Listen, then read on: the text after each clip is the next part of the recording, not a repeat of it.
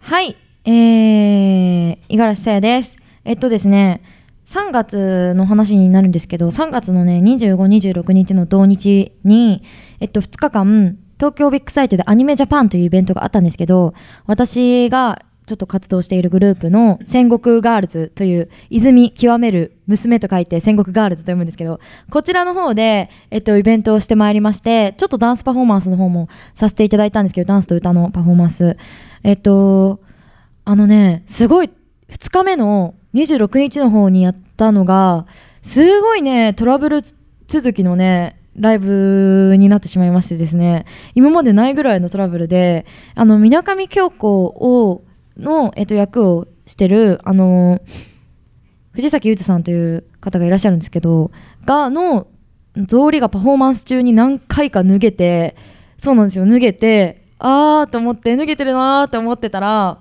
私もね、ダンス中に、なんか何かが下に下がってくる感じがしたんですよ。何が下がってんだろうって思ったけど、ダンスしてるし、お客さんの方側を見てたんですね。だからあんまり気にしなかったんですよ。そしたらなんか隣で、あのー踊ってる メンバーとか笑い出して、で、なんか隣での方で曲流してくれてる、あのー方いたんですけど、その方とかもなんか焦ってるから、なんだろうなと思って、下見たらエプロンが、あの、取れてて、戦国ガールズのユニットの、あの、こう衣装の、あの、エプロンが、もうどんどん取れていってて、で、お客さんも大爆笑。かっこいい曲をやってる時にお客さん超大爆笑してて、で、あの、まあ、別に、その、エプロンが下がったこと自体は、全然なんか、あのエプロンだけだったんで、下がったのは。スカートその下に履いてたから、まだ全然大惨事にはならなくて、よかったんですけど、すごい、そうそういうステージで何かしらが取れるというのが初めての経験だったんで、もう大惨事というか、もう自分の中では超衝撃で、もうかつてないハプニングだったんで、笑いが止まらなかったでした。そう、2日目、まあ、それでも記憶に残ったかなと思いますので、はい、皆さん、戦国ガールズの方の五十嵐もよろしくお願いします。はい、というわけで、えー、それでは張り切っていきましょう !4 月25日、今夜はさやぐんナイト、ときめきな夜をお届けウィンディーズマニア、シャバダバ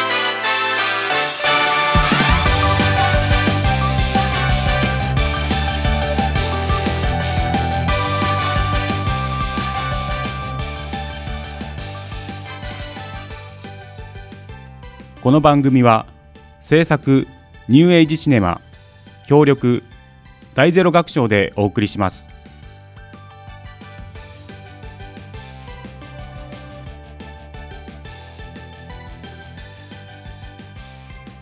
皆さんこんばんはアニソン系シンガーの五十嵐さやですはいこんばんは川島隆一でございます、イエーイこの番組は頑張っている人を応援するおテーマにお届けするラジオ番組ですはいいはいあーあの今日は川島さんがいますねやいやいやいやいるんです五十ね嵐はいえさんちょっと聞いてくだ何さでいすかよ何ですかまあ今日ははいいますけど、はい実は、はい先週もいるからね俺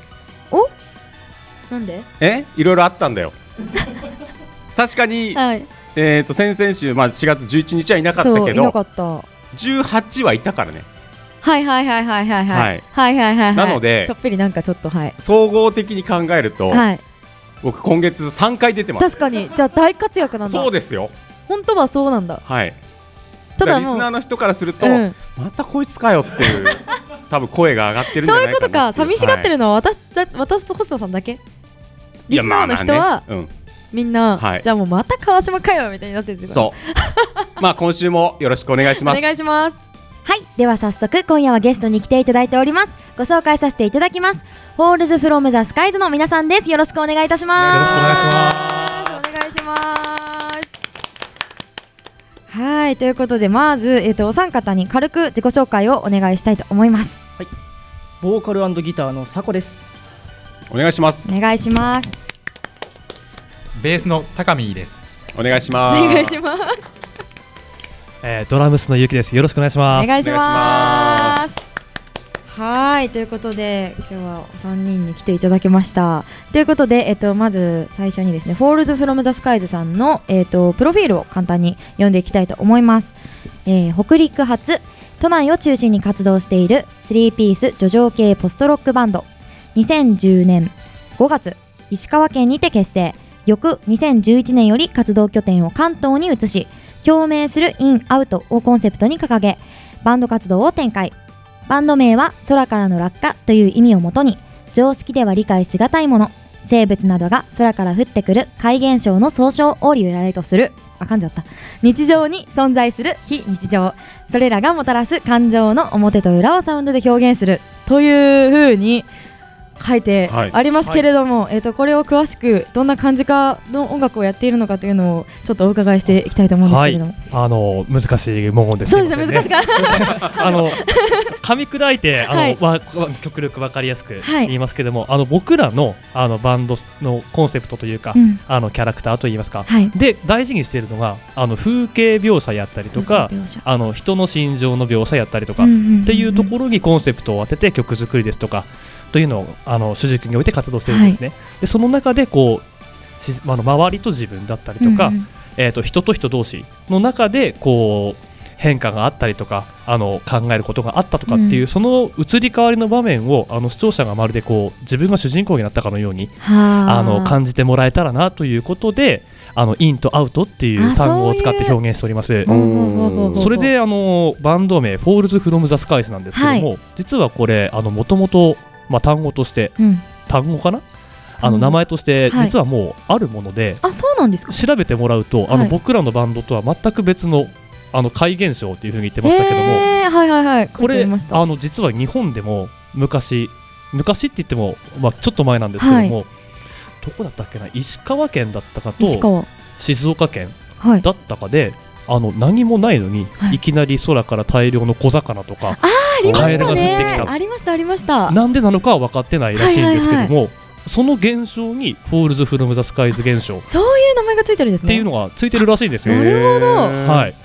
でその日常ではへーなんでそうなったのかは分からないけどもとりあえず起こってしまったと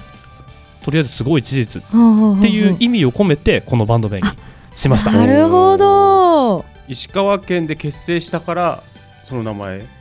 というわけではなな いいもともとあのボーカルのサコがはい結構そういうオカルト現象だったりとかに興味を持ってあてそうなんですねで意味聞いたらあかっこいいじゃんって感じにななってるほどそうですねそうですよねそうですね そうですよおーそうなんで石すよ川っていうのはちょっと関係あるよね、あそうなんです石川だからそれに興味持ったってところもそうなんですか、ねそうなんです知らなかったへーそうなんですねこんな感じですはいありがとうございますでフォールズフロムザスカイズさんは略してフォールズさんと呼ばれているということでちょっと今後フォールズさんと呼ばせていただく可能性があります はいよろしくお願いしますはいじゃあフォールズさんえっ、と一体どういった活動を今しているかというのをちょっとお聞いてもいいですか僕ですか僕 そうです大体あの毎月ライブ活動をしながら、はいあの楽曲制作でしたりとか、うんうんうんあと最近はこうやってあのラジオとかにも出演させていただくことも多あそうなんでくて、すねはい、あの皆さんとこうやってね、はいあの関わる機会も増えてきておー嬉しいんですけど、まあ、あの毎月ライブ活動はいをあのして通じてえあの楽曲制作とかもやりながらっていう感じで、おーなるほどはい、活動しておりますじゃあ活動のきっかけをちょっと聞いていただきたいと思うんですけれどもどうですかね また さっきから結城さんばっかり喋って俺喋りる たがみたいになっとるやん指さしまくっていいいるいんですか 活動のきっかけあのーあるごめんなさいね、はいはい、あのよく喋るドラマですいませんねいえあのーですね一応2011年に、はいあのじゃあバンドでやろういえっていう風に決まったわけですけどもその時、あの生まれも育ちも僕らあのバラバラなんですけども、はいあの石川県の金沢市に、はいまあ、たまたまいたんですね。たまたまはいえ本当にたまたま本当に偶然でですかうん本当に偶然ですあの別に高校が一緒だったとかってことも僕はなくて、僕はなくてあの、はいサコとあのボーカルのサコとギターあのベースのうんうん高見は、高見さんあの同じ高高校か同じあそうなんですかはいで、へーなんか僕がたまたまその時石川県で働いてて、はいあのバンドがやりたいなとコピーでもいいはかいら、はいはいバンドがやりたいって言ってあのこう増えてった友達の中の2人そそううなんですか僕目線だとそういう感じですねあじゃあ はい他他のお二人目線はどうですかそうですねあのー、石川に僕進学して、はいえー石川県に行ったんですよでベースの高見も、はいえー石川に進学しててうんでまあ同じ高校だったっていうこともあってあのちょくちょくあの遊んだりしてて、はいうんうんでそうやってる中であの、まあ、2人の共通の趣味で音楽があったので、はいあの一緒にそこでバンドも組んだんですうんよあそうなんですねんその時あの僕、えー、佐古と高見とあと他のドラムの人とかで、あのスリーピースでやってたんですけど、それがもう解散してしまって、で、えーまあ、卒業と同時にもう地元に帰ってしまったとかでバラバラにはなってたんですけど僕そのままずっとあの石川県に残り続けてて、そこであの他の人の、えー他の人とバンド組んで、はいえー活動してる中でそのドラムの結城と知り合ったんですよ。なんかおー音楽のつながりで知り合った感じですよね。うんうんうん。そそれで、えーすごい馬があったんですよ。あーそうなんですか。話、まあ特に飲み会なんですけどそう、だあね飲み会で。飲み会でめちゃくちゃ盛り上がってあんまり音楽関係ないなまあでもね、そうノミニケーション大事ですから音楽全然関係なかったんですけど、めちゃくちゃ仲良くなっちゃって、それでもともとベースやってた友達がいるいるんだあーけでど今度ちょっと一緒に会わない引っ張り出されてあーそうなんですか。へその時点では俺は高見のこと知らないからね、そうそう知らなくてでああ会う感じになったでとか一。回一緒にちょっとスタジオ入ってみようよとかへえ。で仲良くなってあと音楽性とかその時好きだったバンドとかがめちゃくちゃ噛み合っちゃっあっててーうんでそれで仲良くなってるうちにじゃあ東京一緒に行かないみたいなえすごー、い軽いノリでねそんな感じ軽かでったね軽かったね状況、ねそうですねそれでもすごいう仕事も辞めちゃってそうですあねその時普通に働いてたそんうでですすけどよねそうなりますはよ行ね、こう行こう行こう行こ行こううって言行ってこうと考えるから時間をくれみたいなのがなかったんですよ、ね、2つ返事で「おおいいね行こう行こう」みたいな感じではいへへーなかなかでも勇気がいるうん選択確肢かにじゃないですか。僕カラオケ出てきた後に駐車場ではいその話振られました、え遊びの延長戦みたいなちょっと東京行かないって行かないっていううんいいね行く、えー、すご その駐車場でその場で OK しましそうだったっけたいやそんな感じですなんか三人ともノリがいいですね。い確かにおいいよいいよって感じ。へえということで3人がそんな面白い感じで、ね、知り合いまして今もバンドの活動で活躍されているということなんですけれども、えっと、ちょっと気になること興味を持っていることについて聞いていきたいと思うんですけど、ははいいえっと、佐古さんと結城さんが料理につはいいそうてです気になっているということなんですけど、料理はどういう感じで今そうですねえー僕たち3人一緒に住んでるんですけどはいルームシェアをしてまして、はいルームシェアしてるんですけどそうなんですねそれであの一緒にスタジオ練習行った後に一緒に帰って、はいその帰り道に、えースーパーに寄 って、えー食材を見ながらじゃあ今日1000円以内 で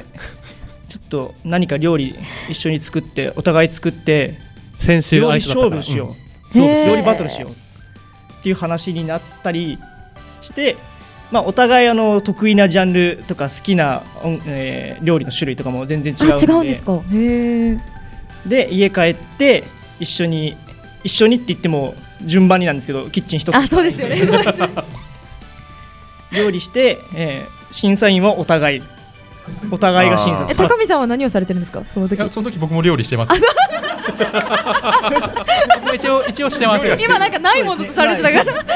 まあなあんかなあなれいよだういなやいや料理理してるみたいな感じになってるけど大丈夫かそうだあーあんまりしたくないんだあそうなんですか でそうするとじゃあ一食で三品が出来上がるってこそうとです。ねとまあ最低3品っていうあい感いじでですすねかねみんなそれぞれ別のものを作って食べ合っそうてでで今日は誰が美味しいとかそうですもう一人は和食一人は洋食とか一人は中華みたいな感じですそうですねえー、いいですねいろんなものが食べれる感じで健康的な感じだ健康的 確かに健康かどうかは健康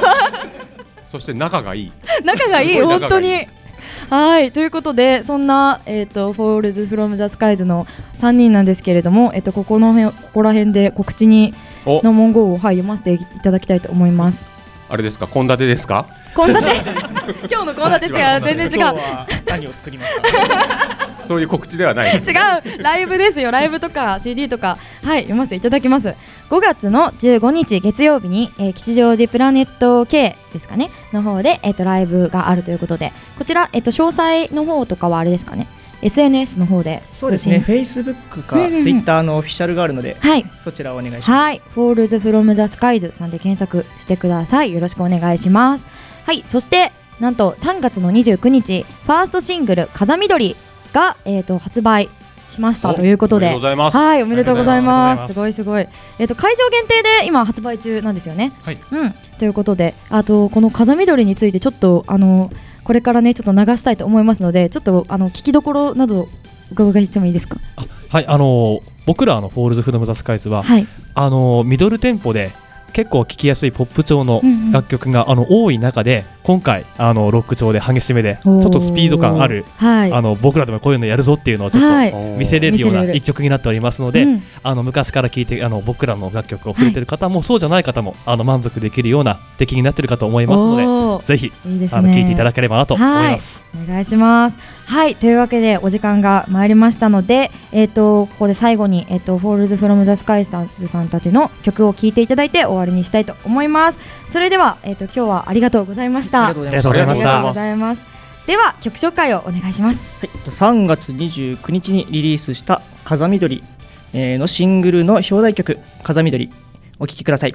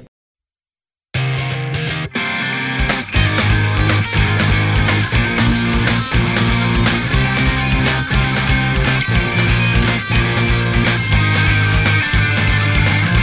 この街がまた夜僕を変え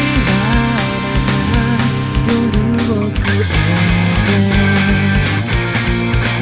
見上げた空をツバメが舞う錆びれたビルの向こうに流れた物行く目を翼を持たない僕らは知ることもないまま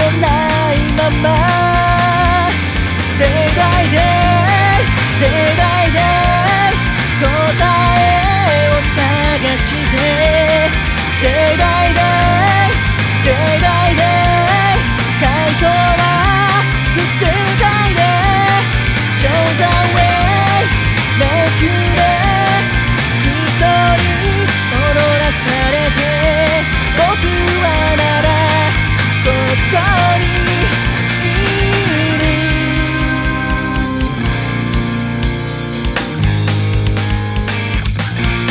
言葉尽くして愛するないと理解示して君だってそれでも触れ違う異なったを描くそうに失った痛みのない結末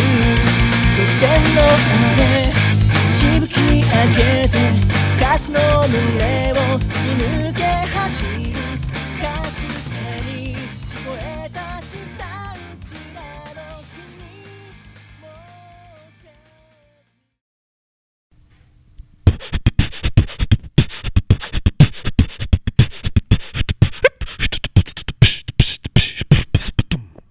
3人でコミケ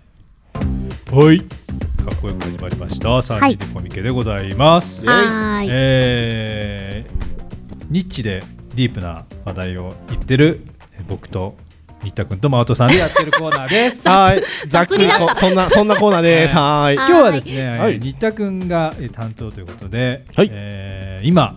海外ウルトラマンが熱いということではい。語っていただくということでよろしくお願いします。はい。あのお二人とも海外でウルトラマン作ってたって知ってました？知らないですあ、まあ星野さんはね、まあ言ったん一だ回けど。聞きましたね。そう、あのね、ちょうどね、2016年3月ぐらいから私このラジオ出てるんですけど、はい第1回目に、はいはいその海外ウルトラマンだあブルーレイ希望って言って。先日出たんですよ、ブルーレイボックスがと思ってね。あー願いがうん、なんすか、星野さん渋い顔して、何、 何、私のおかげで出たぐらいね、思ってもいいじゃないですか。 そんなの。おかげなのかな。いや、言霊わかんない。そうそう、言霊言霊、言霊、言そうそう霊。ね言霊ね言霊ですそうそうそうってなってそうパあの出たのでちょっと今回またね話したいなと思ってで、はい海外ウルトラマンが一応3作品あるんですよ、でそのうち1つはアニメなんでちょっと飛ばしますうーんで、えー、とまず最初に作られた海外ウルトラマン実写版はウルトラマングレートと言いますはいこれはですね、あのオーストラリアで作ったんですよえー、アメリカじゃないんですねそうなんです最初はオへーーストラリアあの当時ね V シネが流行ってて、うん v、あのビデオオリジナルシネマってやつですね、うんうんうん V シネああ流行ったね。そうそなうるほど V シネの略を今初めて知りましたえあそうねビデオオリジナルのそう映画というかねそうそう OVA と同じような感じの略し方なんですねそう同じ同うんそうそうだから相川翔さんとかほら V シネの帝王とそかうはそうですそうですなんかそういうイメージそうそ人う気なイメージがあり人気作そ品うそうそうであのちょうどですねあのこの時期ウルトラマングレートが出された時期ですね実写版のウルトラマンがずっとなかったんですよ10年ウルトラマン80からなくてえ10年もなかったのなかったんですよ調べたらこれに日本語も作ってなかったないんですあまあ一応アニメはあったんですよ実写がないのへえそうだからウルトラマン不在の世代とか言われたりするんですよ実はへえそうなでんそのだ時に満を持して実写化したのがオーストラリアの作ったウルトラマングレートへーでこれが、えっと何がいいかっていうとですね、あまあそっかストーリーざっくり言うと,、えっと火星から始まるんですよ最初、えっとうんうんゴーデスというですね宇宙人とウルトラマングレートが戦うシーンから始まって、うんで倒すんですがゴーデスがですねこうウイルスになって細胞になってうん地球に降り注ぐわけですよ逃げてくるわけですようんで地球のいろんな生物に寄生してこうモンスター化しちゃうわけですよほうほうほうそうそうでそれを食い止めるために来たウルトラマングレートが活躍するみたいなうんなんかお大筋ね大筋ね、そうそうで何がいいかっていうとまずねオープンセットと呼ばれるこの外でセットを組んで撮影する特撮がねもうたまんないうーんなるほどあのオーストラリアはこう雄大なのでで、ううん雨もそんな日本より降らないので、それができるわけですよあー日本だとあの屋内にセット組んでそうそうそうそうやる感じですもんねそうジオラマの中でそうそうみたいなだから最近のウルトラマンとかまたデジタルリマスターでブルーレイとかで見ると、うんこう後ろが見えすぎてねえってわかるんですよねへえそうこれ手があ絵な基本的に絵とか、まあ、あとその合成もあるんですけど、まあ、絵も多いですよそうそうなんですよだから当時ほら特撮が入ってたからセットも大きく作れたんですよお金があったから、そうそうだから絵とかでそう描いたりしててそうそうそうオープンセットだと光も天然の光だしみたいなそうそうそう自然光ああそうなるほどだからやっぱりね雰囲気がいいでまたそういうオープンセットで風が吹いてる時にこうミニチュアを舐める絵とかがねもうたまんないですよねそうそうそうああながいいんですよ。まあそうまあ特撮面はね。そそうう。まあまあごめんなさい。はい。あんまあんま伝わらなかった。はい。で次がえっとね。やっぱり人種が多いんですよね黒人の方とかチャイニーズの方とあかーなるほどであのスター・トレック的な、ね、感じでうんうんうんすごい国際色豊かでこうあのなんか新しいものを見たなっていう日本人だとやっぱり日本人だけなので今までのウルトラマンってそうそう確かに確かにそうそう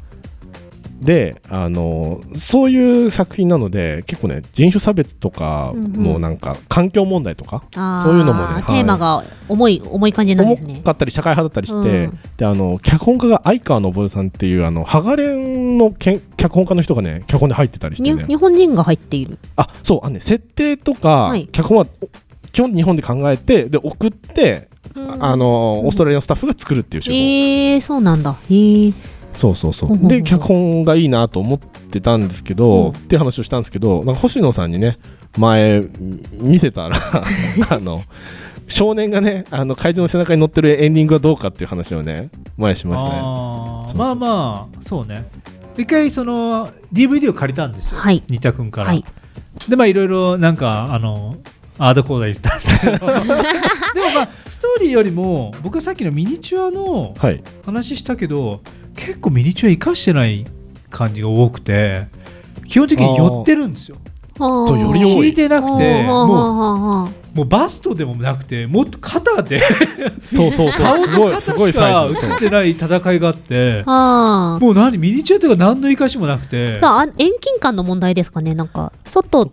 っちゃいと多分引いちゃうといっぱい作んなきゃいけないから、あー多分はははあんまり作ってないと思うんですよそういうことかそれもある経費削減でよりよりばっかりでああなるほどああと、あごめんなさいでねあ調どべ調べたらね、前半はやっぱり向こうの方でおおむねやらせて、はいはいはいでやってみて、日本でもっとゆったりって言ってね後半はやっぱり両とちょっと手こ入れとかがあったりしてねやっぱりね後半のねカットがいい、特撮のちゃんとなんていうのいろいろ作り込みもされてて、うんそうそうそうそうあじゃあ借りたのはあれか前半のやつか多分ね星野前半しかまだ見てなそいうだよだってあの主人公が戻ってきたところからだもんああじゃあやっぱり前半、うんそうそうそうですねとかはそうそうであのね最初パペットを使ったりしててあパのペットえっ、と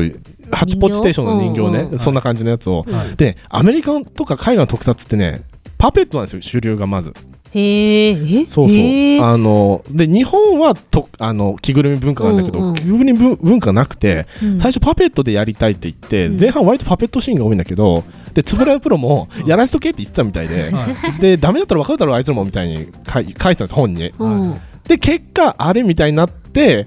あの着ぐるみシーンが増えた後半やっぱりすごくへえ着ぐるみじゃないようんパペッわトかんない全んだけど然想像ができないあのね、すすごいですあの下に棒をたくさん通して下から何人も男の人がね会場を歩かせたりとかねあで、ま、前にビルのた立て付けがあるから見えない人はとかそうなのそうなの動きの方が見たいけどね全然ピンとこないそうそうあへのそうあのレリー・ハウゼンのストップモーションとかやっぱり向こうはそういうなんていうのストップモーションでパペット文化が強いかうんあはいはいはいはいらそうそうそうそうはいっていうのが多く結構てねそうそうあのモンスターもあのそうそうストップモーションの時代がありましたよねそうそうそう基本的にもねそうなんですそうなんです映画の文化史というかねそうそう気になる話ですけども、はい前半はここまでというこんなと感じではいはいじゃあ後半もね後半も引き続引きき続きよろしくお願いしますはいお願いします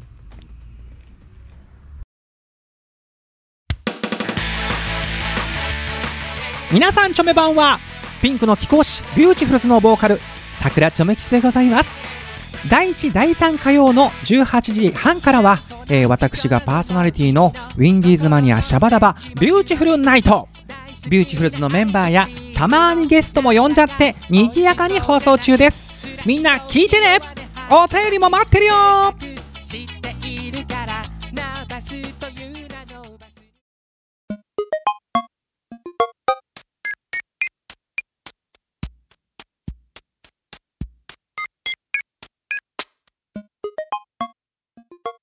マガジンブント編集長のミーナです。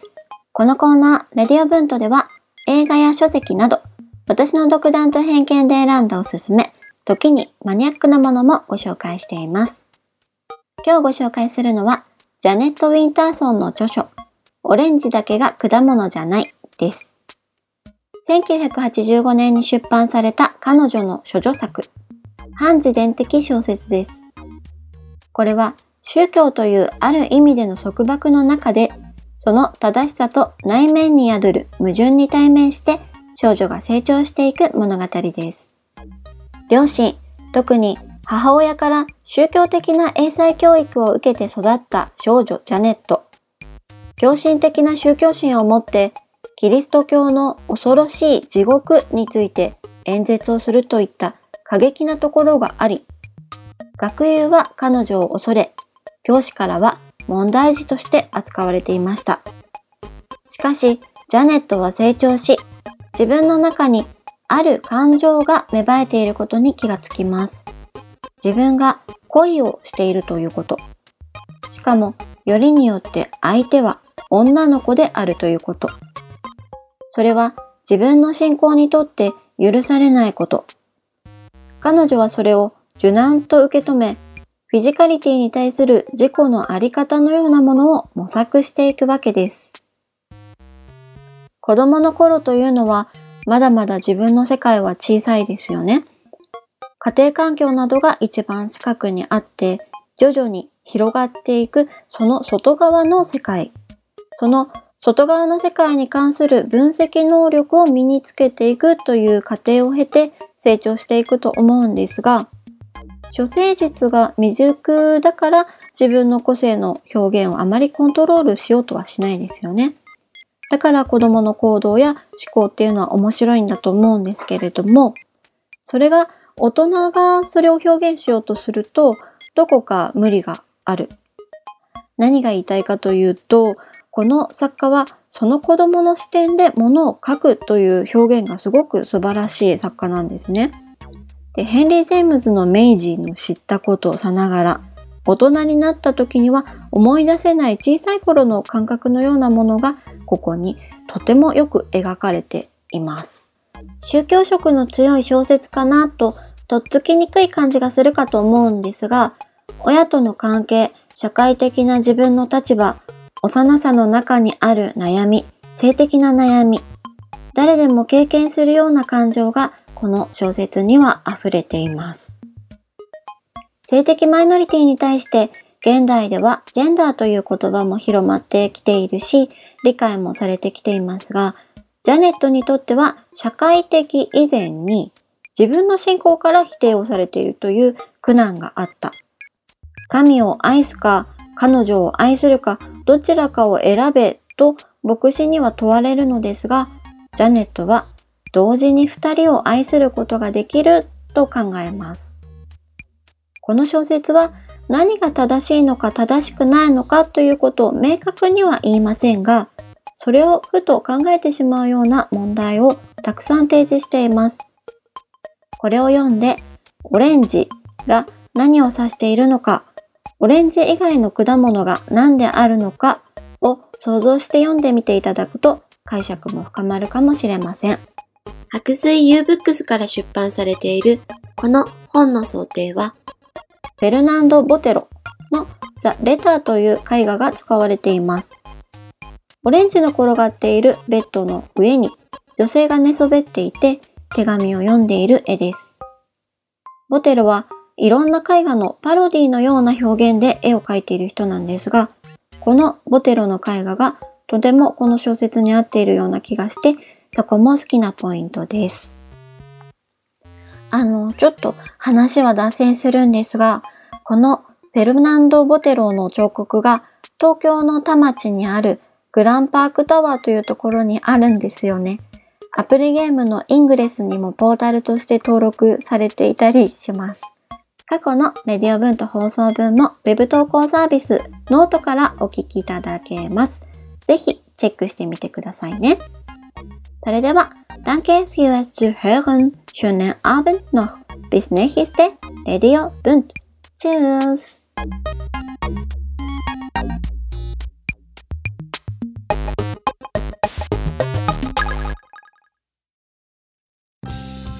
い前回川島さんいなくて大変でしたよおいおいやっぱ五十嵐は俺がいないとダメだないやダメってことじゃないですけどおいおい無理すんなって五十嵐なんだろうすげえ呼び捨てムカつくなではラジオの申し子川島一押しのこの曲を聴いてください五十嵐さやでブライトネスあ違うな全部腹立つな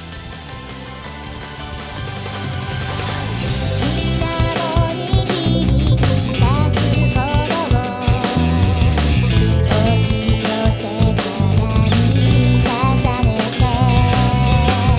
大丈夫だとつぶやけば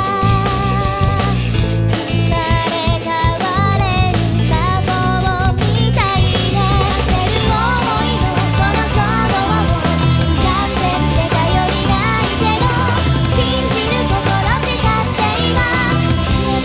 をここに払うの「息を描いた空へ飛び出そう」「音に悲しいステージ開こう」「キラキラきらめく」「星よりはじける」「ゆると胸の奥引きつけられる」「晴れたこの想いをリンクさせて」「もううつむかずにあなたの笑顔に泣いた」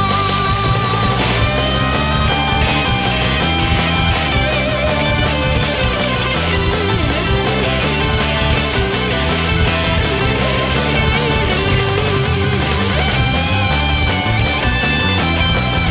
焦る想いもこの衝動も完全で頼りないけど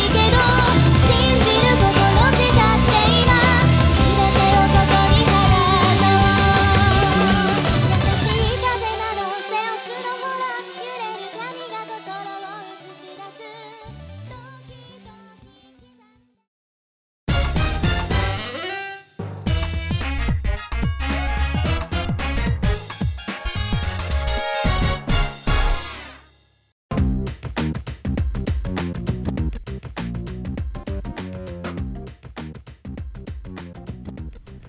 はい、3人でコミケ後半戦です。引き続き、新田君のウルトラマンの話をしていただきます。よろしくお願いします。はい、お願いします。はい、じゃあ後半戦で、えー、と海外ウルトラマン2作品目。今度はウルトラマンパワードというのがありまして、パワードパワはードい。今度はハリウッドで作りました。おーで、えー、とオーストラリアのやつがウルトラマングレートがまあまあヒットしたんですよ。あそれそヒれットしたんですねそこそこそうそうおーそれ世界的に日本でまあ、日本でも割と良かったし、アメリカ的にも良かったみたいですね。おうんーうんなるほど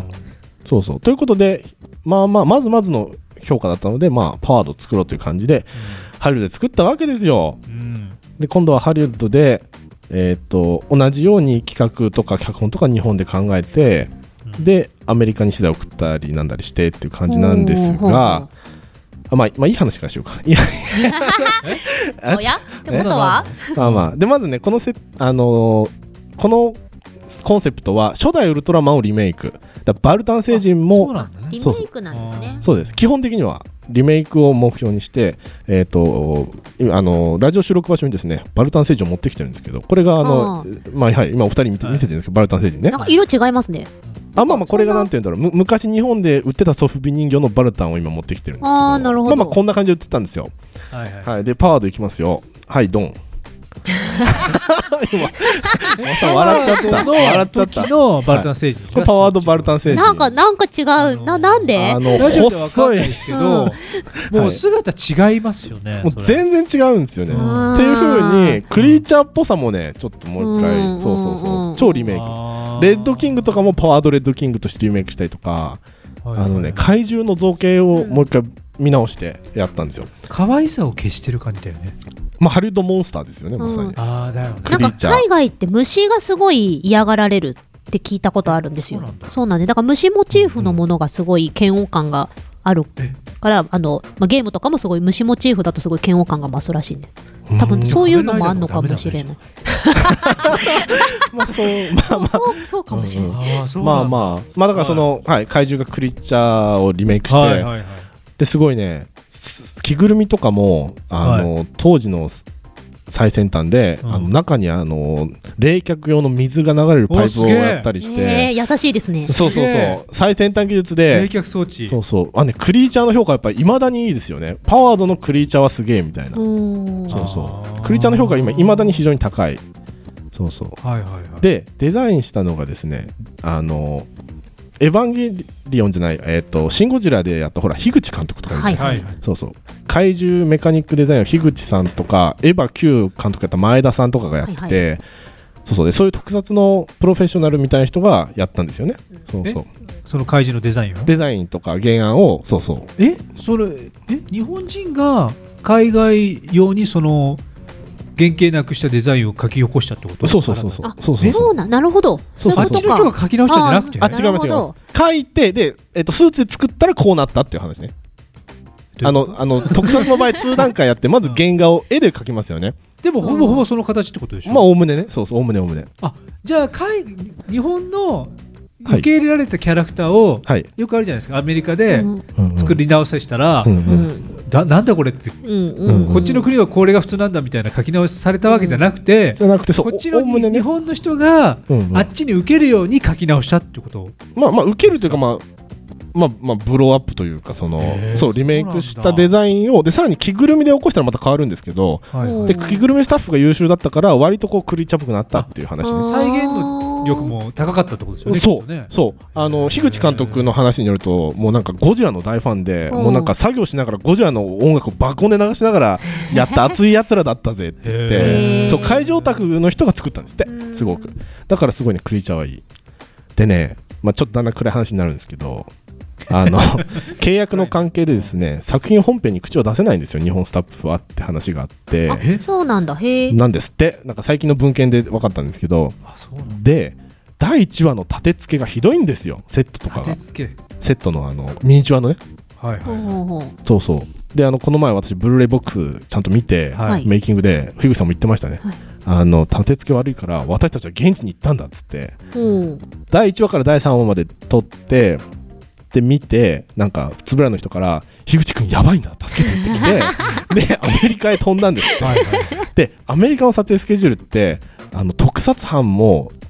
通常の映像班もい一班しかなくて、はい特撮と3週間撮ってで次に10週間本編撮って俳優の絡み撮はあはあっはて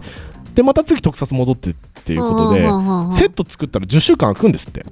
ほう。でその間にじゃあうちらが直すよって言って、で現地スタッフに混ざりつつ樋口監督とかが直したんですって現場で、へえ。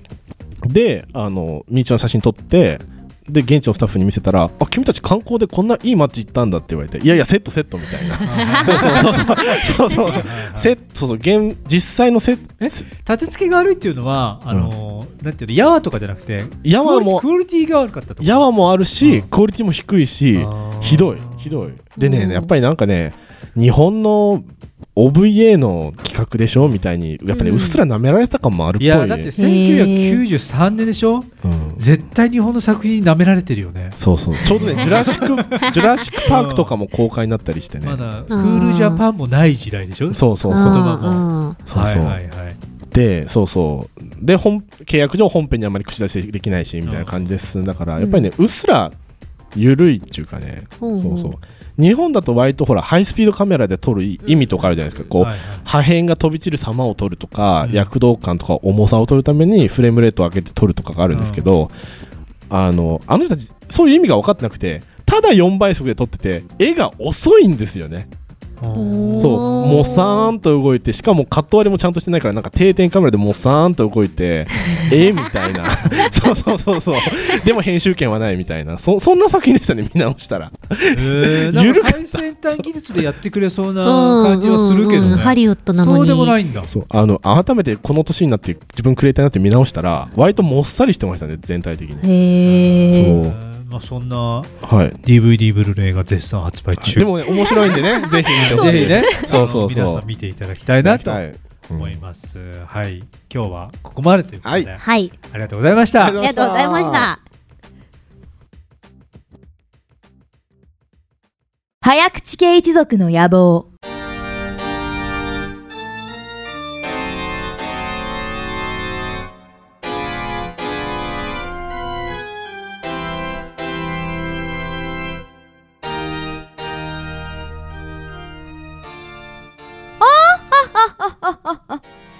私は早口家当主であり早口言葉の名手早口さや子全世界の早口言葉を牛耳るこの早口家噛むなんてありえないことよごきげんようお姉様前回はこのコーナー終了まで一歩及びませんでしたね飛び入り参加のおじさまがまさかの失態申し訳ないですけど当分おじ様には遠慮していただきたいですね龍一同じ早口家の血を引く者悪く言うものではないわなんと心が広いお姉様それでは一刻も早く二人で成功してこのコーナーを終わらせましょう無論それでは始めますラジオネーム団長アットさやマニアより早口が届いております今日のさや子は止められないわバーや読んで差し上げて今夜のお題は、看護専門学校合格、おめでとう。3年間、勉強頑張ってね。で、ございます。なぜかしら負ける気がしないっていうかこれただお祝いされたいだけですよねおだまり龍一リスナーのお便りは絶対よはい例によってお姉様もし噛んでしまったら無茶ぶりモノマネの罰ゲームが待っております早口系一族に伝わる例のあれねでは龍一はい今回は先にどうぞわかりました看護専門学校合格おめでとう3年間勉強頑張ってね素晴らしいわありがとうございますではお姉様お願いしますええ任せて看護専門学校合格おめでとう3年間勉強頑張ってねおめでとう本当にすごいわはいどうやら私たちの勝利のようねこれで僕たちは解放ですねそうよ龍一これでモノマネから卒業よ本当にお姉様嬉しいです皆様お便りありがとうございましたそれでは皆様ごきげんようおーあああああああああ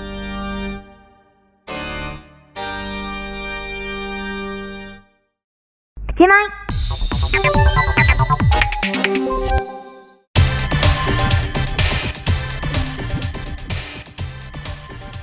はい、というわけで、プチマイのコーナーです。えーこのコーナーは短い期間だが、ハマったものを紹介していくコーナーでございます。はい今夜も、えー読んでいきたいと思います。うんラジオネーム、めぐたんさんよりいただきました。ありがとうございます。すえー、さやさん、川島さん、こんばんは。こんばんは。私はネットを見てるのが好きなんですが、はい最近物欲を刺激する記事ばかりで少し困っていますあらら面白いネタを読んでいてもそれに関連した Amazon とかのバナーが次々に目に入り気づけば Amazon のレビューを読んでポチるか迷っている状況に陥ります、はい面白そうなアニメや映画の情報を読んでいても気づけば Hulu に入会するか迷い出していますそいつは風流だうんえ切実です お二人はネットでよくポチってますかおーというメグタンさんからのお便りですけれなるほどねどうですかポチりますかえっ、とポチったやつがうんちょうど昨日届きました、お何買ったんですか DVD ですけどねえー、いいですねはいでもあんまりね使わないんですよねあネットつ通販とかそういう系へえ意なんか外本当に欲しいものがあるときはうん買うんですけど、うんうんあとあんまり使わないですもうそれはなんかだ大体現地に行って調達するってことそでうすか大体それあそうなんですか、うんでもほらなんかネットの方がアマゾンとかの方が安かったりするじゃないですかそうなんだよねそうでも実際買った方がうん店舗特典とかね、あー確かにポイントあまあでもポイントはアマゾンとかにもつくかあるんでなんかそういう特典目当てだと、うんやっぱ実際に買いに行そっってかそうですね行くっていうのがはいはいはいはい、まあ本当の2っていうんですかファンっておいうんですか何言ってんですか 2はこうするとはいまあ真のファンはやっぱちゃんとね、はいお店に買いに行きたいなっていうのははが、は CD とかだから特にそうですよねあのお店によって特典が違ったりとかすそうるかねらうん、うんでよほどだよねお店にもう売ってないうん本とかあはもーうこれでポチるっていう感じそうですねうんそっか五十嵐さん使います私ねあの結構使いますけどあのーすぐに買わないんですよ私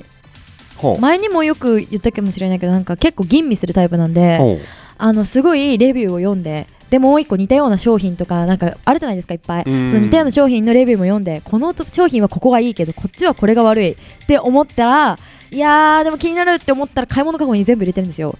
あでそうすると買い物カゴの中がどんどん増えていって、うんでなんかそのうちなんかだんだん時間が経つと風化していくんですねその欲しい気持ちが、はいはいで私は物欲をあの消滅させるために結構うん買い物カゴに入れてすぐ買わないでしばらくほっとくんですよ本当に欲しいものはしばらくしたらまた欲し欲しいって思うんでああなるほどねそうそういう感じですねああそうか、うんすぐ買わないかもしれない比べる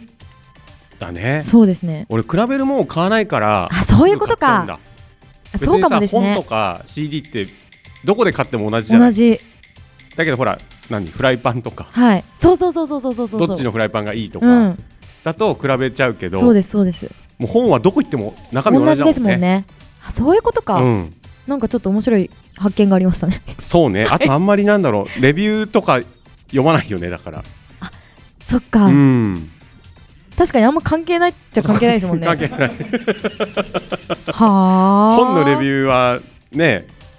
自分が決めるからさ、うんそうですねどう思うかによりますからねそうそううーんなるほどえ何買うのネット通販は私五十嵐さは、んうんえ何買ってんだろう服は服はねあんまり買わないかあもし買れわなないでいんすだあのー、あ何買ってんだろ うでも何買ってんだろう私あ化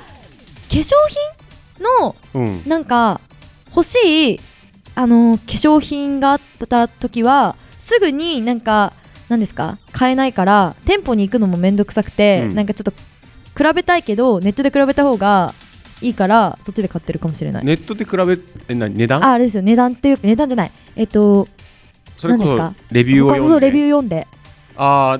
でそうもでほ本ら当に欲しかったらそうそう試供供品本当に欲しかったらうん店舗に行きます、ああなるほどねだからなんかその試供品もらって、うんで試してから、うんその店舗で買うかネットで買うかはその自分のその時のあの行動力 による はい行動力がある時とない時があるそう買えない時あるじゃないですか忙しくてあそういうことねそうそうそういうことそういうことはいはい、うんなるほど今何どこまでネットで買えるんだろうねなんだろうね私ほらコンタクトしてるんですけど、うんコンタクトとかもネットで買えちゃうから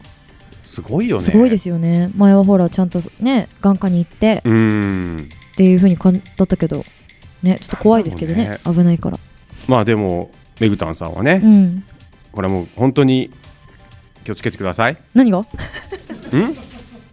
ほ らいすぐろいろに買わないようにそうそう欲しいものがさ、うんうんうんうんいっぱいあるあって、ねそうですねどんどん買ってっちゃうと分からなくなっちゃうそうかなんらであれこんなん買ったっけなみたいな、うん届いた時に気づくとかねそうそう本当気をつけてください、うんそうですねうん、 そんな忠ルール告はあのいいんじゃないですか あー入ればいいと入った方がいいとあの見たいものがあればそうですね、ん入会しぜひしてくださいということで、はいまあ、試しに試しにやってみるっていうねお試しで、 はいいやあんま見なきゃいいなと思ったらすぐ抜けると、うん抜ければうんうんうんいいかもしれない。ははいい、というわけでそんなアドバイスで終わりまし僕た。はもうそれ以上プチマイのことは言えないコーナーでした。ありがとうございますありがとうございます。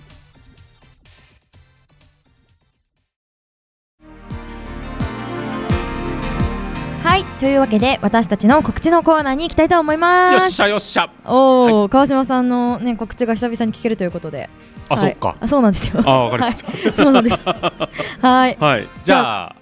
私からで。出たよ えっと私の告知がねちょっとねまだ出てないですけど出てないんでしょあそう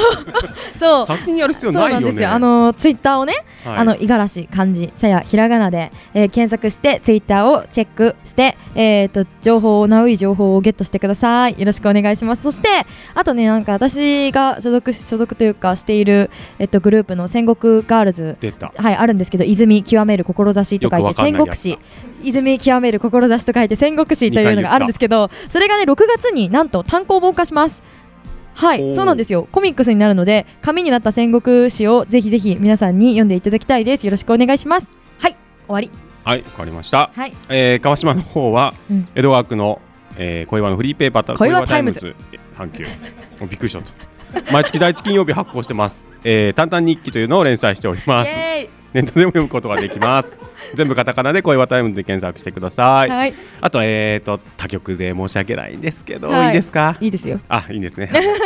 えーラジオつくばさんで毎週金曜夜8時から ZEP842 という番組の中で、えー、ZEP セレクションというコーナーを担当しておりますイエ。よろしくお願いします。おーということで、はい番組ではお便りを募集しております早いね。はい子どもたちにも大好評プチマイ各コーナー応援メッセージふつおたなど公式サイトメールフォームよりお待ちしております番組公式サイトはウィンディーズマニアと検索してください次回のシャバダバは5月2日5月になっちゃうんですね、はい18時半よりさくらちょめ吉さんのビューティフルナイトをお送りいたしますお楽しみにはいえかぶった。パブったび何っこくりれ。した今びっくりしたすごいじゃあもう終わりなんですけど、終わまりなんだでちすょけっどと時間ありますから、はいえ、あのウェブでお聞きの方はね、この後はアフタートークとかもありますので、うんはいあのラジオを聞いてる方ぜひね、ウィンディーズマニアはい公式サイトから、うんあのアーカイブ放送アねーカイブ放送をね聞いていただけたらななんて思いますね思ったりしてるんです。そしてね、えーさっきも言ってくれたようにお便りもバンバン募集してますイから、エーイええ、特にプチマイ。特にプチマイこれ力入れたい。はい、よろしくお願いします。特にプチマイはいはいよろしくお願いしますということでお相手は五十嵐さやと川島隆一がお送りしました。せーの、さやぐんナイ。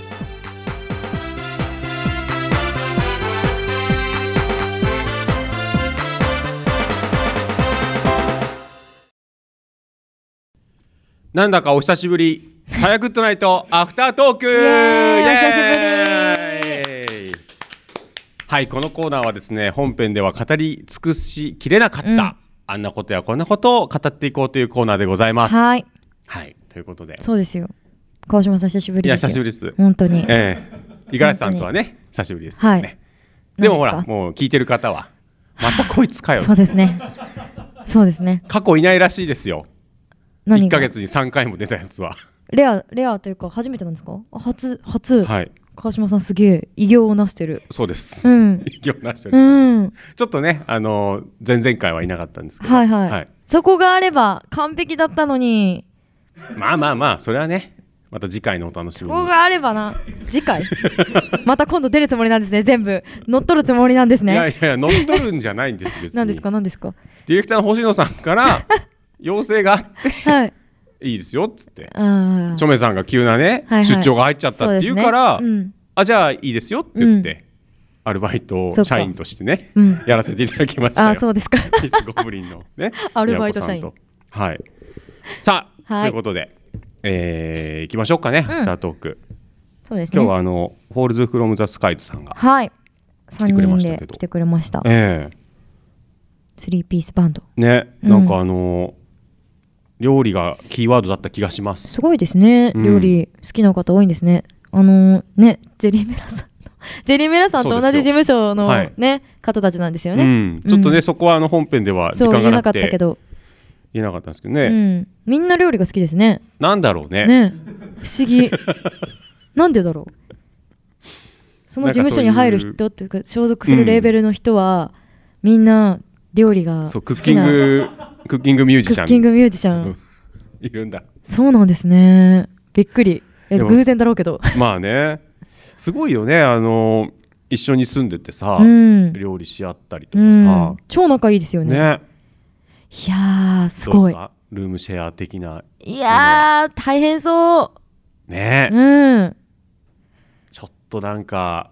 一回こじれると面倒くさくなるもそんうねそうそうそうそう確かにうん、最初は仲良くこうやるかもしれないですけどねやるかもしれないけどだんだん一個なんか気に入らないところがあるとうん全部嫌いになってってですね俺もちょっと出るわ みたいななるかなっもちしゃいれないますねきっとうん、でもきっとねホールズ・フロム・ザ・スカイズさんは、うんなんかこれからそうもですねうまくいってる料理対ます決かをらね、うんはいでも料理で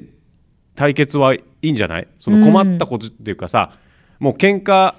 するときは料理で対決みたいな美味しんぼ方式ああ口喧嘩とかじゃなくてそうもう全部料理で決めようぜみたいそなうそうそうするとなんか分かりやすいというか確かになんかそれはいいかもしれない、うんめえじゃねえかっつって終わるみたい なそうそうそうそれでもうなんか解決するっていうのがなんかこう正 しい正しいかなんか、うん、決着のつけ方としては平和ですねそうもう公平フェアに確かにうんそれがいいんじゃないいいかもしれないだから2人が3人のうち2人が喧嘩してたら、うんもう1人の人が審査員みたいなああいいですねとかねうん今日はね勝ちだお前の勝ちだってそじゃあ負けた方はどうなるんですうか負けた方はいいことないですねいいことだからまあうまい料理を そっか作るのが全てそうですね、うん屈服するしかないと何の何の世界か 分かんないけどありますよねこういう漫画ね、うん、だから美味しんぼ方式ですよそうですね美味しんぼなんだい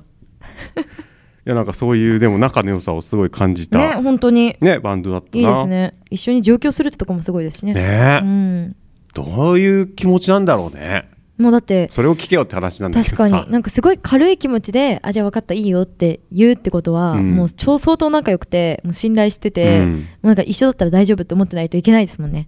いけないうんだっすごいて一緒になんていうの人生を共にするんだもんそういうことですよね、うん、ちょっとの間かもしれないけどねそれがそうしかもお仕事もしてるっていつまで続くかわかんないけどいしてたって言ってましたしねそうそうそうすごいことですようん住んでるところもだから引き払うわけでしょ、うんそうすると大家さんにさ何月いっぱいでうん引っ越しますとかさそうですね部屋も探さなきゃいけそなういででしょすねえらい手間がかかる、超めんどくさいことですしうね、ん、でもそれをいいよって言ってねしかも東京なんてそうねめっちゃ緊張しますよねき 東京緊張し緊ました張しますよ緊張しますよ絶対初めてだったか分かんないけど、うんなんかそのねやっぱ何回かとかだけだと緊張しますよねまあね、うん確かに自分の知らない土地だからねそうそうそうそうです人多いし、確かに、うんちょっと今度来た時にあのじゃあ喧嘩した時は料理 で解決ってどうですかって話しましょう提案するんですかうん、わかりましたおいしんぼ方式わかでりましたやりませんか っていうのでも あのなんですよ高見さんは料理が嫌いっておっしゃってたんで、ちょっとそれ不利じゃないですか いやでもそれこはもう勝つためにはやっぱり勝つためには料理を極めるしかないと、うん、自分の信念を貫きたかったらもう料理をうまくするしていかないなるほどレベルアップしていくしかな いっていうのがねやっぱりこれからの大事なことなんじゃないですかあーまあそうですね一つの案としてあ判定はジェリー・メラさんでもいいんじ ゃないあの人うまいからすごいそんな気軽に呼べます ジェリーさんちょっと喧嘩したんで今から料理するんで来てくださいってわからないけどでもほらもう腕は確かだからやっぱりそういうねうまい人がうん判定をするのが一番公平な気がすまるんあそですよ、うですねうんでもしかしたらほら3人のうち、まあ、1人が審査員だったら、はいちょっと裏でね確かに頼むよっつって、頼むよっつって、うん、なんか渡すかもしれないからマジですか、うんあららららだったらもう本当の第三者のジェリー・メラさんそうですね審査員そうですね、うんいいかもしれないけど来てくれるかなわかんないけ どいやでもそれはもうやった方がいいと思います、うんそうですねこれちょっと次回提案はいしましょうわかりましたはい また次回はいいやなんかやっぱさあれだね久しぶりの採掘じゃないと楽しいね。あ本当ですかあよかった私も川島さんがいるとやっぱなんかおお川島さんだと思ってそうすっごい楽安しい心感がありますよあ本当にはいありがとうございます。ええおややや忙やしいでしょうがちょっとね、はいい、ろいろあってそうですよね来れなかったんですけど、はいはい僕言ってます何それ 別にいなくても大丈夫だったんでしょ大丈夫じゃないですよ星野さん緊張しちゃって 星野さん緊張しちゃったんですからそんなことないでしょ緊張したんですから星野さんはだってなんだっけあれやってるじゃないですかそれだって嫌なんですからあ れほらえ星野さんったら3人でコミケやってるじゃないですか星野さんは星野だってほら首を横に振ってます本当よですかはい俺前いつだっけなこの前あの冬アニメの話をしてて、はい獣フレンズの時参加したかったすごいあ参参加加ししたたかっかったたうん、すっごい参加したかった星野獣さフんレンズが会ほら星野さんはちょっと分かんなかったらしいん でそこ川島さんをね、入ってくれたらよかったですねもうそこはもう獣フレンズ推しであそうなんですうんできたよその時だけではきた よですって はいうなずいてるお便りが 来はておりいまあすおよ便りねはい読むんですかはい お便り読みますよわかりましたリスナーを大事にする番組それがさやグッドいやナイト今でごここざでいなまんすだと思ってあ タイミング ね、はいえーラジオネーム団長アットさやあまりにがとう団長お便り件名、うんふつおたふつおたはいありがとうございます、えー看護専門学校も無事に合格本し当だよねすごいそうですおめでとね胸をなで下ろしていたら、うんなんと歌子スパイラルナイトが終わってしまっうた、えー、そうだねああなんということでしょう、うん何を心の支えに生きていけばあらららここに支えまでなってたの悲しいので、うん歌子さんが所属している某アイドルグループに参戦してこようかとええー、うん五十嵐さやさんはどうしたってだそうですはい大丈夫ですかいやーもう団長ですよもうそう団長ね応援団長でしょ、うんが違うとあのころにほ行らっでてもしさまう団んで長すよはねあれなんですよねみんなの応援団長的なところがあったからうんそう許す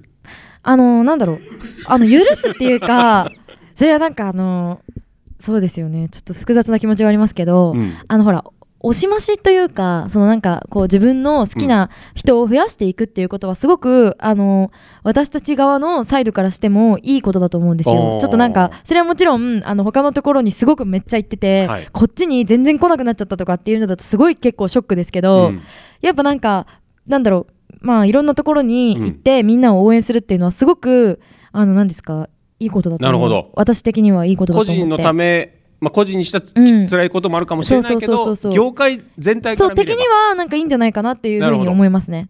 ミクロではなくマクロのマ視ク点で、ロね、の視点ですはいああそうなんですよごいね、ええ五十嵐さん若いのにしっかりした考え方 をただまあ別に本当はあれですよ、まあ、胸の内的にはわくうーんなんてことだって思ってますよそれはもちろん もちろん思ってますけどまあその何ですか、はいやっぱたくさんの人たちがその活用活動していくためには、うんなんだろうやっぱ応援してくれる人っていうのが絶対必要だと思うのでそういうなんか応援できる人を増やしていくっていうのはすごくやっぱ団長みたいな人っていうのは必要だと思うし、おーうん、っ心が広いて思うさすがですよ思いやっます思ぱうり思ってるだけですよいやいい持ってるだけでいいじゃないですかとりあえずそういうことですよでもそうですね。うんうんまあもうねそうでも私を忘れないでほしいけど、そうおー忘れないでほしいよ。もちろんうん。それはそうだそう忘れ看ないでね護。看護専門学校そうも合格してね本当にすごいよ。早口研も終わらせてくれたし確かにもうなんか団長のコーナーでしたね。感謝しっぱなしだよね本当僕らに団長にはうん。すごい。団長感謝しっぱなしだからうん。五十嵐さんはありがとねう。うん。頑張ってね勉強本当に。歌ちゃんもいいけど五十嵐さそうんもねね。うん。そうそう そういいけどね。そうだよねそううん。またお便りね 待ってるからねうんいつでもね待ってますうんねでもいいよ忙しくなっちゃうのかな看護専門学校。あー学生さんだもんねうんなんかしね試験とかもあるしきっとそうですよね。そういう時心が疲れてしまった時に、うん。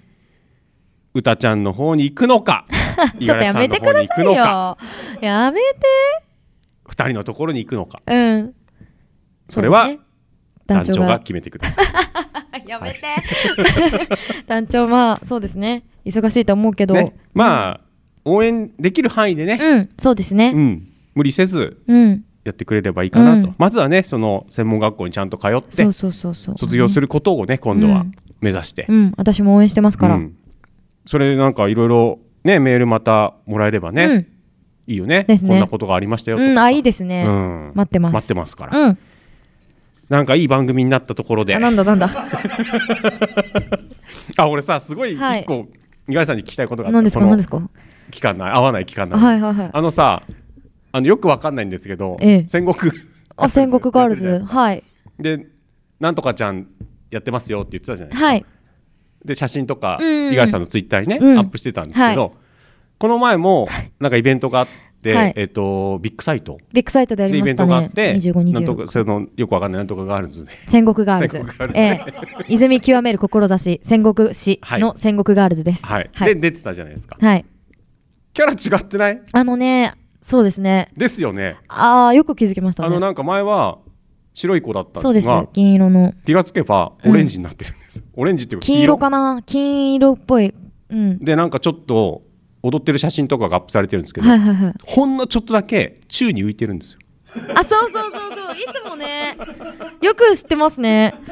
これちゃんと応援してるんですよありがとうございます。うん、ラジオのパートナーですかならんかね、大体こうファンの方が撮ってくださった写真をこうよく見たりとかすると、宙にこうなんか本当にちょっぴりだけ浮いてる写真が絶対どっかに一枚あっ て、それがねすっごい面白いんですよ浮いてるって思って、こいつ浮いてんなと思っていつも見てるんです常に浮いてるんじゃないかと思って、うち妹にドラえもん化したのかみたいなこと言われて、 ドラえもんちょっと浮いてるから、そうそうそう。あのキャラチェンジの謎あはキャラチェンジの件についてはですね、あーそうだねえっと蛍ちゃんっていうキャラを前やってたんですけど、はいあの蛍ちゃん私も大好きでね蛍ちゃんやっていたい気持ちもあったんですけどなんかいろいろやっぱ蛍ちゃんのあの立ち位置だったりまだ蛍ちゃんは漫画に出てたりしてないんですよ。あーなるほどであの今やってる宝川ひなたちゃんうんっていう、このあの黄色のキャラクターは、えっと、もう漫画にもあの結構もうずっと出ずっぱりうんで、あのー転身して戦うんですけど転身っていうのがあって、服が変わるんですね、うんでなんかその戦術をあで操って戦ったりするんですけうど、んその時の格好とかも、あのーもう決まってて、で、あのー衣装もちゃんとあるおーので、あのーそっちに移動移動した方がいいんじゃないかっていう話になってグッズもちゃんとあるんですよあの全部あー揃なるっほて、どねそうなんです、はいはいっていう話になって私を一回試しで秋葉大好き祭りの時に移動させてみようっていう話になりまして、移動しまして、でなんかじゃあそれでみたいな風になっちゃったのでそれで今だからなるほど宝川ひなたちゃんに、えっとなりました私なるほど、はいまあ、5文字で要約すると、はい大人の事情ってやつまあそうですそうですそうですそ大ういうこと人の事情ですそんな感本じ人五十嵐さん的にはどっちがこう、しっくりくるみたいなのあるんですいやなんか家族とかからの受けが良かったのが、最初ひあの蛍ちゃんをやってた時に、うんあの子はよく似合ってるねっていう風に言われてああそうなんだと思ってたからそっちの方が似合ってるのかなと思ったけど、まあ私ひなたちゃんも好きなんで別になんか、おーうん、特にであとキャラが元気なキャラなんですねひなたちゃんが。はいで蛍ちゃんはちょっとぼーっとしてる感じのキャラなんで、うんキャラ的にも合ってるのは、まあ、ひなたちゃんなのかなと思っておーそうそうそうなんですよ。まあ、うんキャラに心をね感そ情うでにすしそうやですいというかそうですそうですああ、うんなるほどねじゃあかなってよかったのかな結まあ果なん的にか、ねはい何を何があってもまあ全力でやります偉いはいそんなねはい五十嵐さんのここでしか聞けないトークも披露してもそらうっでたすとねころで確かにここでしか多分言わないと思 ううんうん、全部手のひらではい やらせていただきましたけど、はいはいありがとうございますということで、はいねまあえーと次回はもう5月になってますからそうなんですよねねあっという間にあっという間にうん桜も散りましたはい、はい、まあ次回は園田さんもね、うんきっと出てくれるとかないいですねねうん楽しみにしておりますの楽しみですはい、皆さんもお楽しみにということで、はいということでアフタートークでございました、ありがとうございましたありがとうございました